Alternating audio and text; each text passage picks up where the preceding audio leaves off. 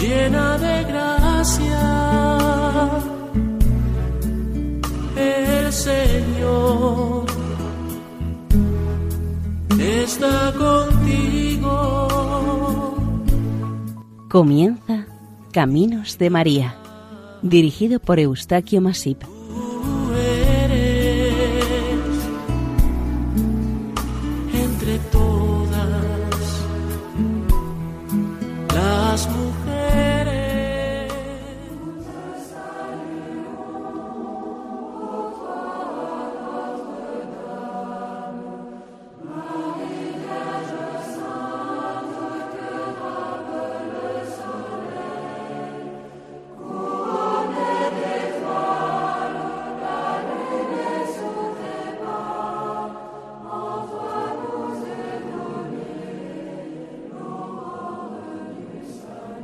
Sean bienvenidos al programa Caminos de María, realizado por el equipo de Radio María en Castellón, Nuestra Señora del Lledo. Les invitamos a escuchar el capítulo dedicado a la advocación mariana de Nuestra Señora de Pontuás.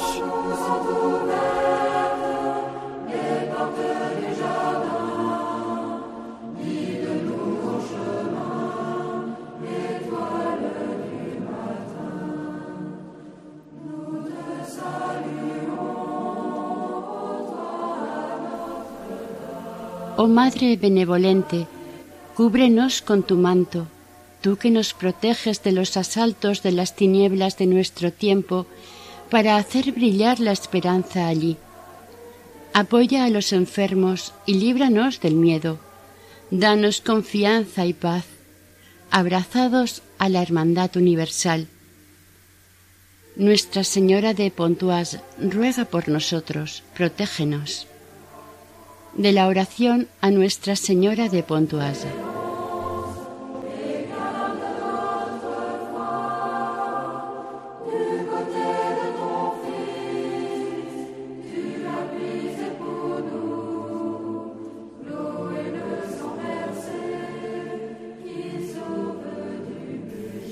En el valle francés del río Oise, cuyas aguas vierten al Sena en su ribera, existe una ciudad de más de 30.000 habitantes, Pontoise, que se edificó alrededor de un puente construido por los romanos en tiempos del imperio. Por este puente pasa una vía romana denominada Julio César, que unía las ciudades de Lutecia, París, y Rotomagus, ahora Rouen. Pontoise fue la capital de la antigua región del Vexin francés, ahora conocida como Oise. Estas tierras forman parte de la popular, conocida y distinguida isla de Francia. Aquí, sobre una pequeña colina, se halla la pequeña ciudad de Pontoise, un nombre que podría traducirse como puentes sobre el Oise. Esta ciudad está considerada como la capital del arte impresionista, pues en ella y en su entorno vivieron o residieron varios famosos artistas, pintores impresionistas, Pizarro, Van Gogh, Cézanne, Gauguin, etc. En cuanto eclesialmente, esta ciudad es sede episcopal y está ubicada al noroeste de París, a una distancia de unos 25 kilómetros de la capital francesa, en dirección a Rouen. En un periodo de la Edad Media al igual que el resto de Francia y de Europa, Pontoise conoció un desarrollo importante en su población. En aquel tiempo y a las afueras de esta ciudad se formó un suburbio a lo largo del camino que va hacia el norte, el que va en dirección a la ciudad de Rouen. Este suburbio era conocido popularmente como el barrio de los bataneros, porque quienes lo habitaban ejercían esta profesión. El batanero era el hombre que trabajaba entre los entramados de madera de los telares para la confección de tejidos. En este suburbio pontuasiano, en aquel entonces se desarrolló una renombrada industria textil aprovechando la corriente de las aguas que bajaban por el torrente Bios, un afluente del río Oise. Además, ya tenían unos molinos en los que utilizaban la corriente de las aguas de su cauce para uso agrícola y doméstico. Los habitantes de este suburbio pertenecían a la parroquia de la cercana abadía de San Martín, al sur de la villa. De hecho, el abad le dedicó en 1177 una capilla a Nuestra Señora, en unos terrenos algo más elevados que eran propiedad del conde Guisors.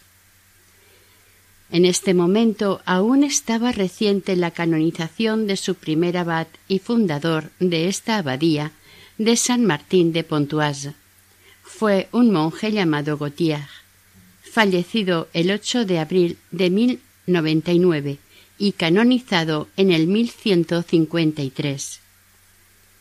Saint Gautier fue enterrado en la abadía en un sarcófago de piedra calcita, concebido de esta manera con el fin de que desde el principio de su fallecimiento fuese como una caja relicario para que los peregrinos que conocían la historia y los milagros de él al mismo tiempo que pudieran tener la posibilidad de visitar su tumba, orar y ver algunas de las reliquias de este santo. A finales del siglo XII, la imagen de la Virgen María, que había en esta pequeña capilla, solía ser muy visitada, y cuando los fieles y devotos se referían a ella, empezó a ser conocida por todas partes como Nuestra Señora de Pontoise. Respecto a esta advocación mariana, para conocerla hay que recurrir a una piadosa tradición en la cual siempre se ha contado que esta imagen de la Virgen María venerada en la capilla fue tallada en mármol por un joven y religioso tallista que quizás trabajara en la cantera de Blanguis, en Saint-Maxime de Oise, cerca de Abbeville, y que posteriormente fue llevada a Pontoise. En el año 1226 el arzobispo de Rouen, Rigaud de Albano, erigió y ordenó oficialmente la construcción de una parroquia dedicada a la Virgen María en Pontoise. Construida la nueva imagen parroquial, el obispo le nombró su propio presbítero y se construyó un cementerio al lado. A partir de entonces, Pontoise fue la sede del arciprestazgo del Vexin francés. Fue en aquel momento de la historia cuando se colocó por primera vez una imagen de Nuestra Señora sobre la puerta principal de la ciudad al norte del crucero.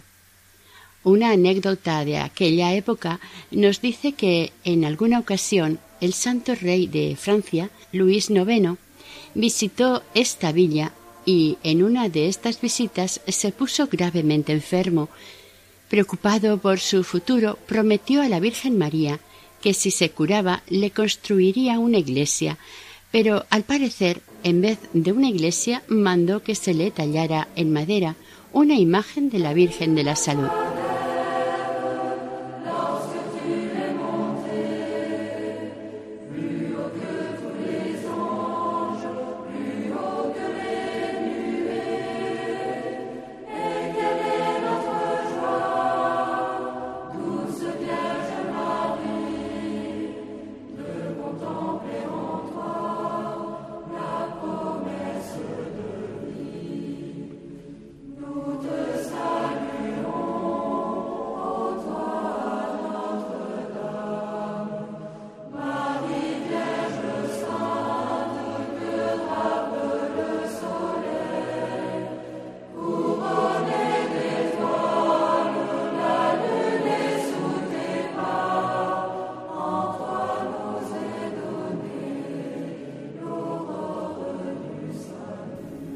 Según los investigadores, a la entrada de la iglesia de Nuestra Señora de Pontoise, en la antigua capilla del baptisterio, se hallaba una imagen monumental de la Virgen María del siglo XIII, de unos dos metros de alta, esculpida en mármol. Como se ha dicho anteriormente, empezó muy pronto a ser conocida como la Virgen Milagrosa de Pontoise, tomando, naturalmente, el nombre de la localidad en donde estaba ubicada. Según una carta fechada en 1231, esta imagen fue donada por San Guillermo a la iglesia de este suburbio de Pataneros. Aquella escultura de la Virgen era una talla de gran tamaño que estaría, sin duda, al nivel del suelo de la puerta de la iglesia, la que da hacia el camino de Rouen. Esta imagen mariana debió de ser objeto de importantes peregrinaciones populares, por la atracción que ejercía entre las gentes. Esto fue por varios motivos. En primer lugar, representaba a la Madre de Dios, y tenía un tamaño considerable, algo más de dos metros de altura, cosa anormal en su tiempo. Por su aspecto resultaba amable y acogedora, con su tierna mirada y el devoto creyente tenía un muy fácil acceso a ella, a la Madre de Dios. Parece ser que esta imagen suplió a una anterior que debió de estar dentro de la iglesia, según datos existentes del pasado, que hablan de una imagen a la que los fieles le encendían velas y cirios. En el año 1247, la existencia de esta nueva imagen mariana, tan visible y accesible para los devotos, dio motivo para que los comerciantes y promotores de este barrio organizaran y montaran una especie de feria en honor a la Virgen, que a partir del día 8 de septiembre y coincidiendo con la Natividad de Nuestra Señora, se realizaría delante del porche de la propia iglesia durante una semana. En aquel tiempo, la imagen de la Virgen María estaba expuesta en la parte frontal de la iglesia, y desde el primer momento que fue visitada por los fieles, se le atribuyeron tantos milagros que el resto del pueblo llano se volcó en y para ella, como consecuencia de los continuos y grandes favores que recibía de sus benefactoras manos. La celebridad de estos milagros fue expandiéndose por la zona e invitaba o movía a las gentes vecinas a visitarla, venerarla y pedirle por sus carencias, como su Madre Celestial y mediadora ante su Hijo Jesús. Esta imagen no tuvo más repercusión que la normalidad de su devoción por el pueblo creyente durante un siglo. Así perduró hasta que las tropas anglo-normandas, vecinas del sur y oeste de este territorio, dirigidas por Jean Ripelet, en uno de sus furiosos ataques vengativos, a causa de haber sido derrotados por el rey francés, la destruyeron en gran parte, en 1431, perdiéndose aquella primera imagen de la Virgen para siempre. Esta actitud de los soldados anglo-normandos no fue aprobada por el resto de sus conciudadanos de la Normandía, y cuando estos mismos en 1437 volvieron a apoderarse de la ciudad, reconstruyeron las partes de la iglesia que ellos mismos destruyeron unos años antes, pero no la imagen. En estos tiempos los ingleses y los normandos aún eran católicos de la Iglesia de Roma. Seguramente fue por esta razón que decidieron reconstruir las iglesias que destruyeron pocos años antes. Cuando los franceses volvieron a ocupar la ciudad, también en venganza, borraron todos los símbolos y lápidas que pusieron los ingleses, para que de esta manera se perdiera todo rastro británico en la villa de Pontoise. Había terminado la guerra de los cien años entre Inglaterra y Francia. Llegada una efímera paz, la nueva iglesia se consagró el 21 de octubre de 1480 por el obispo de Hipona Robert Clement. Esta nueva iglesia se construyó entre los siglos XIII y XIV, gracias a los donativos de los fieles de la villa y de los devotos que acudían en peregrinación ante la nueva imagen milagrosa de la Virgen Santa María de Pontoise. Ella era quien presidía esta iglesia y el principal foco de atención de los creyentes. Además, para todas estas nuevas obras y su mantenimiento se contó siempre con el apoyo de los reyes de Francia, especialmente en tiempos de San Luis. El tamaño y las características de este edificio eclesial debieron ser importantes para aquella época, al menos así lo confirma en alguno de los textos en los que ya aparece con el título de basílica.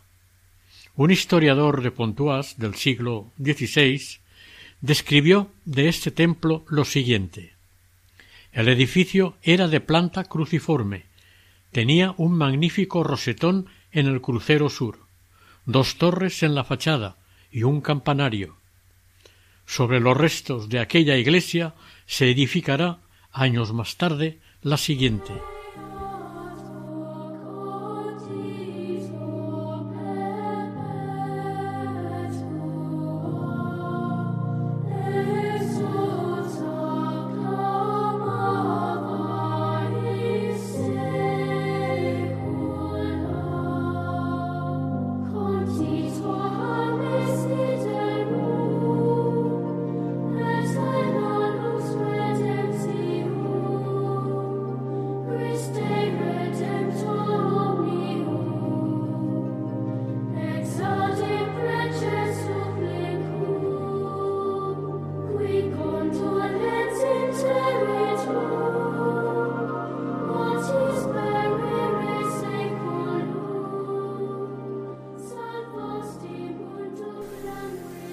Entre los años 1589 y el 1650, Francia y también el resto de Europa estaban siendo doblemente castigadas. Por una parte, la mortífera peste bubónica y por otra, la guerra de los treinta años. Esta guerra no dejaba de ser otra de las contiendas de religión. En aquel largo periodo de guerra peligraba la imagen de Nuestra Señora. Fue salvada de su destrucción en varias ocasiones ante los ataques protestantes. Por esto, la cofradía o hermandad existente entonces, ante los persistentes ataques protestantes, pidió a los clérigos que se construyera un muro defensivo alrededor de la iglesia para poder defenderla mejor. Francia estaba metida de pleno en una de las peores guerras de religión que en la práctica no dejaba de ser otra guerra civil. Unos franceses eran partidarios del protestantismo. Estos estaban encabezados por los mismos reyes de Francia, Enrique III y Enrique IV, y los demás franceses, incluida la ciudad de París, eran partidarios y defendían la Liga Católica dirigida por el Papa y los países católicos del sur europeo más Austria y Polonia. Francia, en su afán de destruir al emperador y expandir sus posesiones en el nuevo continente, se alió con los países protestantes encabezados por Inglaterra, que pretendía lo mismo que los franceses. En Pontoise, a pesar de tantas precauciones tomadas, el muro defensivo que construyeron fue destruido. En el mes de julio de 1589, los ataques de la artillería y los incendios asolaron todas las defensas construidas. En esta época de la Reforma protestante, alguien quiso robar la imagen de la Virgen y como no pudo conseguirlo, le cortó la cabeza al niño Jesús de la imagen y la echó al río. Poco tiempo después, un pescador pontuasiano, al echar sus redes en el río bajo el puente, la pescó y la volvieron a colocar en la venerada imagen. Por orden del gobernador, al mes siguiente, el 20 de agosto, los muros de las capillas de la iglesia fueron totalmente demolidos una vez perdida y arruinada tan trágicamente esta basílica, los habitantes de Pontoise se movilizaron con gran rapidez, enseguida se organizaron y se pusieron a reconstruir la iglesia. Se cree que de la reconstrucción del templo se hizo cargo el arquitecto Nicolas Le Mercier, con un plan de trabajo y obra de carácter más bien modesto. Le Mercier proyectó una iglesia de 40 por 25 metros para construirla en varios años. Para la nueva edificación, que se creía sería de carácter provisional, se utilizaron algunos materiales de la antigua iglesia y se edificó sobre el solar de la misma. La nueva edificación quedó algo rechoncha y achaparrada. El macizo campanario situado al lado de la fachada estaba rematado con una cúpula que la culminaba una estirada linterna. Esta torre fue construida en 1600, un siglo más tarde. En 1728 se le añadió un porche elevado es cierto que de la importancia de este campanario en la vida religiosa de la villa no cabe la menor duda. A Nuestra Señora de Pontoise es a la que el pueblo llano del suburbio y el del interior de la ciudad, espantados todos por la peste, quedaron citados en la iglesia para rezar y pedir por la liberación de la epidemia y la recuperación de la salud de sus ciudadanos se le pidió un único y gran deseo, con toda la singularidad y forma de voto solemne lograr poner fin a la mortífera peste que tanto dolor y temor les causaba. Esta petición del pueblo se consiguió finalmente a mediados de octubre de 1638. El positivo resultado de este voto aquí estuvo considerado como el milagro más destacado y recordado que los habitantes de Pontoise vivieron en el siglo XVII. Aquel año de 1638, la ciudad de Pontoise fue víctima de una terrible peste que redujo considerablemente su población y perjudicó fuertemente su economía. Sus habitantes, impotentes y aterrorizados, acudieron ante el notable archidiácono del Vexin francés, Monseñor de Aguillagny, y éste decidió que fueran todos sus habitantes en procesión a la iglesia de Nuestra Señora, la Virgen María, que tenían en Pontoise, con el fin de implorar su ayuda, protección y consuelo. Esta mediación de la Virgen quedó reflejada en unas placas y lápidas en esta ciudad y en París. La de Pontoise la destrozaron vandálicamente y tuvieron que reponerla más tarde. A esta reposición acudió el obispo de Versalles, Monseñor Blancard. El exvoto de París llevaba la siguiente inscripción Amor y reconocimiento a Nuestra Señora de Pontoise, la ciudad de París liberada de la peste en 1580.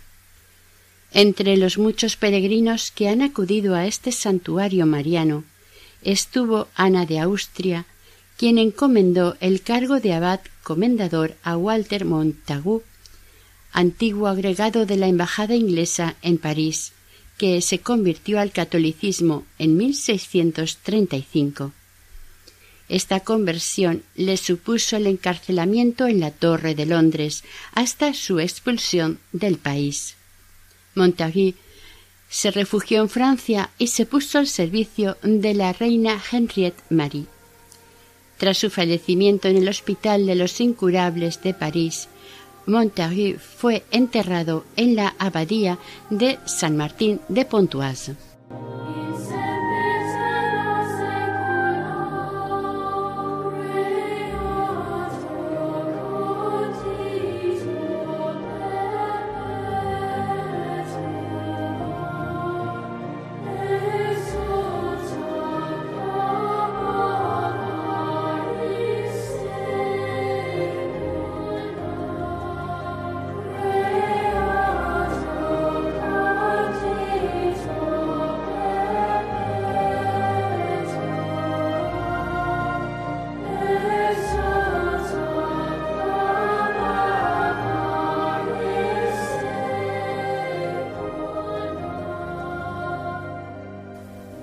Estos importantes y penosos sucesos quedaron reflejados en una de las vidrieras de la iglesia, donde puede verse y rememorar cómo pasaba la procesión entre los desdichados enfermos, moribundos y fallecidos de la ciudad, que yacían en las calles pontusianas.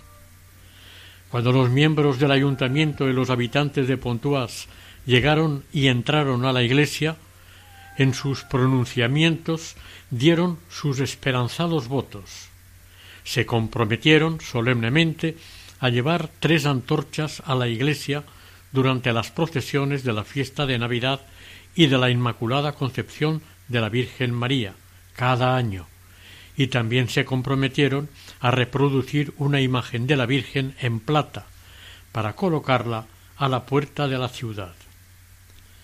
Para salvífica sorpresa de sus habitantes, tras un tiempo de oraciones, plegarias y sacrificios, recibieron la máxima alegría que podían esperar. La ciudad quedó libre de la letal plaga. El pueblo, agradecido a su Virgen Salvadora y al mismo tiempo con el fin de apoyar a sus presbíteros, ofreció a la iglesia de Notre Dame una imagen de la Virgen de plata, para ponerla en las principales entradas de la ciudad como prueba y testimonio de gratitud ante una sanación lograda a través de Nuestra Señora. Efectivamente, a partir de entonces, en todas las entradas de esta villa se fue colocando una pequeña imagen de la Virgen María de Pontoise.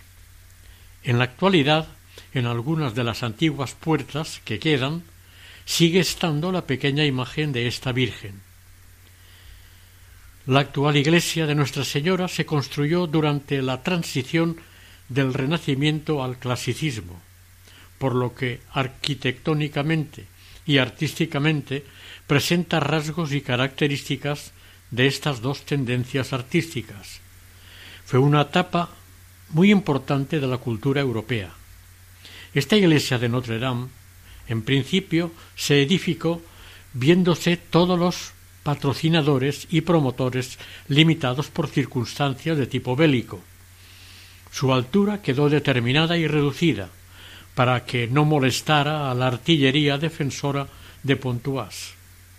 Se construyó un templo con pocos elementos decorativos, debido a las experiencias de la historia de la ciudad durante siglos, puesto que siempre un lugar donde cada guerra o agresión la damnificaba seriamente y sus habitantes procuraban o evitaban hacer demasiados gastos en aquellas cosas que podían ser destruidas con los ataques de los enemigos. Además, el número de sus habitantes en cada guerra descendía demasiado. Por lo tanto, cualquier construcción siempre quedaba limitada por su poca capacidad financiera y la amenaza de su destrucción. En algún momento, a lo largo del siglo XVI, se pudo agrandar la iglesia de Nuestra Señora y a la larga nave central se le añadieron las dos naves laterales.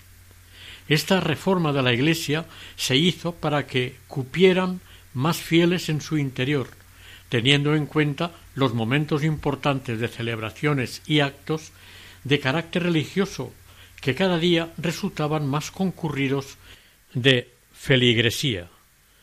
Gracias al interés, disposición y economía de la familia Le Mercier, estas obras llegaron a su fin. A pesar de tantos inconvenientes e impedimentos de todo tipo, esta iglesia en el siglo XVI era una de las mayores del país y de las mejor dotadas y atendidas de toda Francia. Superaba a otras muchas iglesias de importantes capitales francesas. El arquitecto François recompuso los planos de lo que ahora se conoce como Basílica de Notre Dame de Pontoise. El proyecto fue muy ambicioso, pero con relativo poco capital. La sencilla y poco agraciada fachada principal de la iglesia está en una amplia plaza, ahora zona de aparcamiento. La fachada está dirigida a poniente, globalmente es poco elevada y de escasos decorados. A su derecha queda la robusta torre de base cuadrada. Una portalada de tres arcos da acceso al porche y a la derecha queda la capilla de la Virgen, patrona de la ciudad. Por debajo de la tribuna del órgano se pasa al interior del templo. Este es de base rectangular. Está dividido en tres naves, con cuatro tramos. La cabeza del templo tiene un ábside plano y un coro de herradura y abovedado. La nave central es más ancha que sus dos laterales. El ancho entre pilares es de 10,5 metros. Al entrar y estar en tan amplio templo, da la sensación de grandes espacios diáfanos, con poca intimidad, pero es impresionante y deben tenerse en cuenta las circunstancias de su construcción por las que el arquitecto se vio obligado a ganar el máximo espacio con bajo coste. Para los expertos en arquitectura, el resultado de la obra no gustó y le fueron sumando varios defectos más. Uno de ellos fue la falta de una acertada decoración. Otra deficiencia notoria era que la Virgen de Pontoise, titular del templo, no ocupara el altar mayor, quedando reducida a una pequeña capilla a la entrada de tan gran iglesia. Se echó muy en falta la luz natural del exterior y la poca iluminación artificial de su interior. En toda la iglesia únicamente podían admirarse dos imágenes, la Virgen y un crucificado. Los valores artísticos quedaron reducidos a unos pocos cuadros, a pesar que la iglesia poseía una amplia colección de tapices y cuadros. Por todos estos detalles y carencias, para algunos expertos en arquitectura, esta iglesia no podía considerarse un verdadero santuario mariano.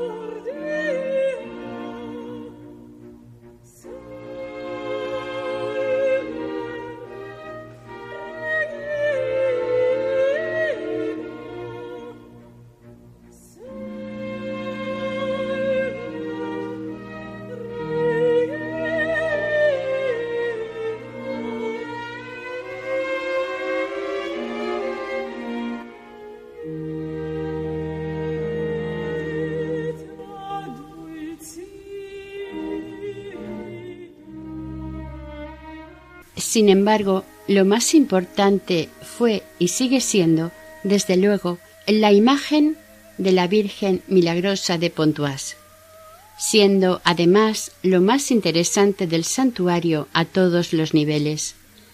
Es una talla de la Virgen con el Niño del siglo XIV de autor desconocido. Su postura es rígida, aunque parece como que va a cambiar en cualquier momento su gesto o postura. Se la ve muy humana, afectiva, y demuestra un especial cariño maternal a su hijo. El niño Jesús, atento a ella, la mira complacido. Para los expertos, esta figura quedó menos agraciada que la esbelta y delgada imagen de la Madre de Dios anterior. Afortunadamente, esta imagen representa uno de los últimos vestigios de la basílica destruida en 1589, aquella que adornaba con su presencia el parteluz del portal en el brazo norte del crucero, cerca de la fuente actual, y que reemplazó la imagen anterior, que debió estar en el interior del templo, a la que los fieles le encendían velas y cirios. El 14 de julio de 1789, la Revolución francesa tomó la Bastilla y acabó con el antiguo régimen, es decir, con la monarquía absolutista, el feudalismo y los privilegios de partes de la sociedad sobre el resto, los considerados inferiores, aunque esto último fue relativo. Con la Revolución se inició una nueva época, la Edad contemporánea. En este momento de la historia, esta iglesia de Pontoise y otras muchas de toda Francia quedaron convertidas u ocupadas en otros menesteres y destinos. Esta de Pontoise quedó convertida en un almacén de forraje, tras haber estado amenazada de destrucción por los revolucionarios. Pasados los primeros momentos de revanchas, se reconstruyó en 1800 y se le devolvió el culto bajo el importante apoyo de sus fieles parroquianos el 1 de febrero de 1801 había empezado un tiempo en el que el anticlericalismo y la nueva masonería irán socavando la fe a gran parte de los cristianos de todos los credos e iglesias de Europa. Es característico de esta iglesia el tener volúmenes diferentes en su interior, techos bajos en las naves laterales y gran altura en la nave central. Entre 1843 y 1844, en esta se produjo una importante restauración. El mobiliario interior y los decorados que ahora existen se realizaron e incorporaron en esta época. En 1849, otra nueva epidemia iba a irrumpir y dañar gravemente a Europa. Esta vez fue el cólera morbo, Millones de europeos fueron víctimas de esta letal enfermedad. Los habitantes de Pontoise no dudaron en acudir a Notre Dame en petición de la ayuda y la salvación de la Virgen que siempre les ayudaba y auxiliaba. Esta ocasión también escuchó sus ruegos y el cólera se diluyó muy pronto en tierras del Oise. Con esta nueva intercesión de Nuestra Señora, este santuario mariano ganó gran prestigio ante los creyentes y se extendió por Francia la fama de ser muy poderoso ante las plagas y epidemias que azotan la vida del ser humano. A finales del siglo XIX, en 1895, se decoró el coro de la iglesia con una bóveda de fondo con pinturas murales del arquitecto Gilbert. Esta iglesia, el 16 de junio de 1926, fue declarada como monumento artístico y finalizando el siglo XX en 1999, llegó el momento de darle una adecuada atención e iniciar obras de protección y restauración con el fin de conservarla debidamente. Previamente se hizo un exhaustivo estudio y un diagnóstico de posibles deterioros y trabajos a realizar. El estudio de estos trabajos lo llevó a término el arquitecto jefe de los monumentos históricos. Se sabía que la obra de esta iglesia había sido una edificación provisional, pero con el paso del tiempo las frecuentes humedades por filtraciones y la contaminación medioambiental la habían estado deteriorando excesivamente. Los resultados de las inspecciones y de las catas fueron preocupantes. La degradación era perniciosa. Estaban dañados la techumbre, los revestimientos de paredes y muros. Tenía incrustaciones vegetales y una excesiva invasión de insectos voladores. Ante esta situación el ayuntamiento en el año 2000 comenzó un intenso programa y tomó un serio compromiso para revalorizar este histórico patrimonio. Estos trabajos se desarrollaron en cinco fases, bajo la supervisión y control de varios arquitectos, atendiendo cada una de las partes a restaurar. Pierre-André Lablot se ocupó de la fachada occidental. Claire Giorgatse atendió el campanario.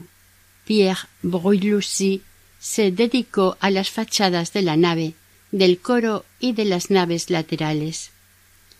En primer lugar, los trabajos se focalizaron sobre la techumbre de la capilla de la Virgen y de la restauración de la fachada. El campanario, en muy mal estado, se estaba deteriorando aún más sus revestimientos en piedra tallada. La techumbre y la linterna también fueron restauradas. La fase siguiente, la tercera, consistió en la restauración de los muros de la fachada sur, comprendiendo los de la capilla de la Virgen, los pilares, unos contrafuertes y la techumbre de las naves laterales.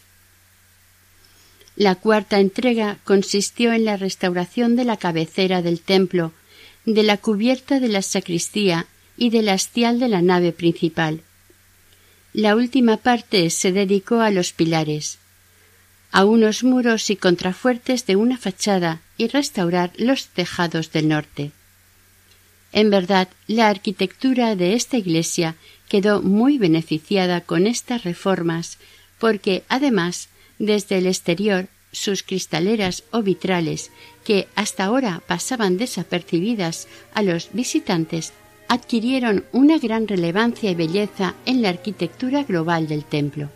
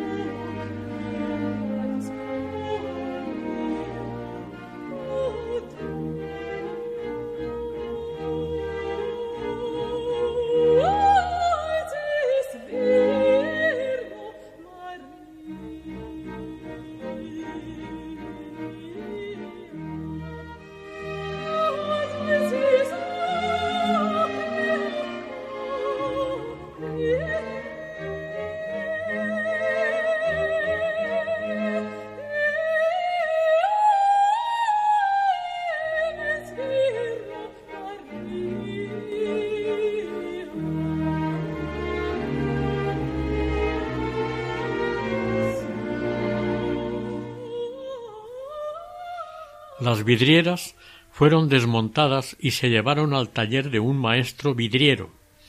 En general, la restauración de las vidrieras consistió en devolverlas a su estado primero, preservando su autenticidad, es decir, respetando el trabajo realizado por el artista vidriero tal como lo concibió originalmente, a veces varios siglos atrás.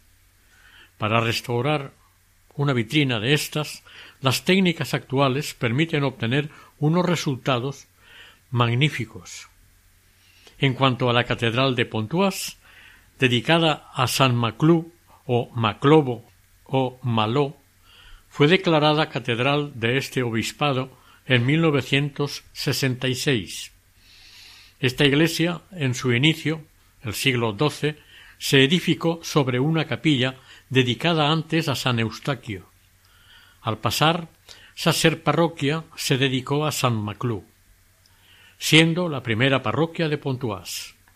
Aunque el santuario de Notre Dame de Pontoise era mucho más grande y tenía mucha más importancia que esta iglesia parroquial, antes de ser elegida como catedral, hubo dos opiniones o dos tendencias al final se eligió la parroquia como catedral en vez del santuario. La iglesia de Nuestra Señora era como un santuario de respiro, donde los padres venían a presentar a su hijo muerto al nacer, con el fin de obtener un regreso momentáneo a la vida, permitiendo que el sacerdote los bautizara. Luego eran enterrados frente a la portada norte del crucero, a los pies de la imagen milagrosa de la Virgen, donde muchos milagros fueron realizados por niños recién nacidos muertos, quienes recibieron la vida por los méritos de la Madre de Dios. Desde la Edad Media, en esta advocación mariana, ha sido incansable la mirada recíproca entre ella y sus incondicionales devotos, la Virgen de Pontoise ha bendecido con innumerables gracias a los peregrinos que la visitan en su santuario. Siempre fue considerada la gran auxiliadora de los enfermos y seguro refugio de pecadores. Cuando los devotos acuden a sus pies desde sus debilidades, le piden confiadamente su protección para alejarse del mal o prevenirlo. En ella es unánime el reconocimiento entre los franceses creyentes su extraordinario poder milagroso. Por esto su santuario llegó en algunos momentos de su historia a ser un centro de peregrinación de primerísimo orden. Al menos así lo demuestran las citas históricas y los documentos en los que se cuenta cómo medió o intercedió ante el Señor, en principio por sus fieles y devotos habitantes, y además por quienes de otros apartados lugares acudieron y acuden a este santuario ante Santa María de Pontoise, en toda clase de mortíferas epidemias y plagas, extendidas no solamente en Francia, sino en toda Europa. Cubre a tus fieles con tu manto en los asaltos de las tinieblas, es esta una petición universal actualizada siempre, que comprende un solo tiempo y espacio. La Virgen María, como Madre nuestra que es, siempre nos espera y atiende. Ahora, en este delicado momento, espera y desea que acudamos, como siempre, ante ella, en cualquier santuario mariano. La Virgen María es única, no hay otra, pero puede tener muchos nombres en cualquiera de ellos, es nuestra Madre y Señora.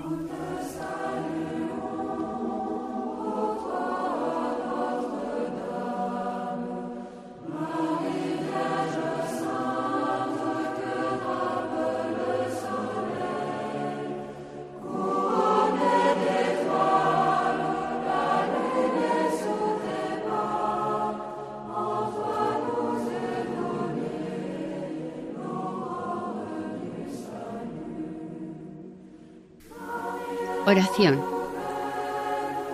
A ti, Santa María de Pontoise, Señora y tierna Madre, te pedimos por el destino de este mundo y de sus habitantes, que se nos aleje todo mal y que cada ser humano acepte a nuestro Señor, tu Hijo, en su corazón y en su vida. Interceded ante el Padre Dios para que con la fuerza del Espíritu Santo la humanidad sepa reconducir su destino con la ayuda de la palabra de nuestro Señor Jesucristo. Así sea.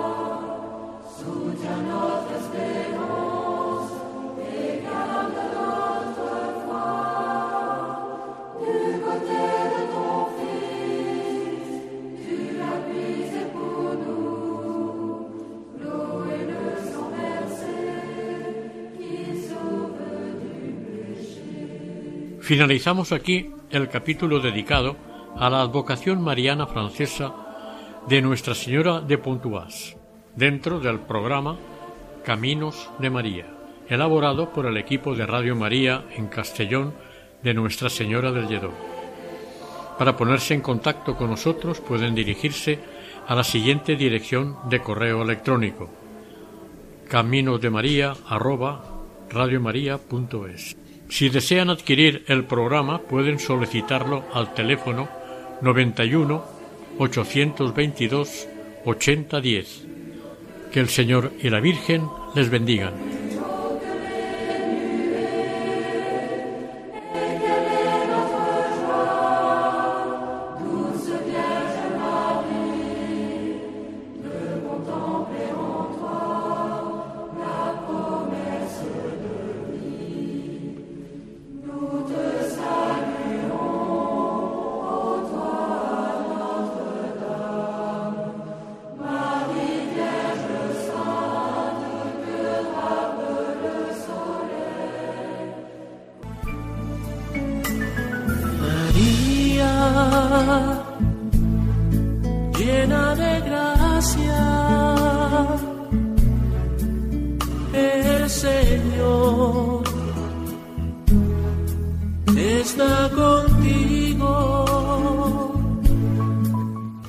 En Radio María Caminos de María, dirigido por Eustaquio Masip.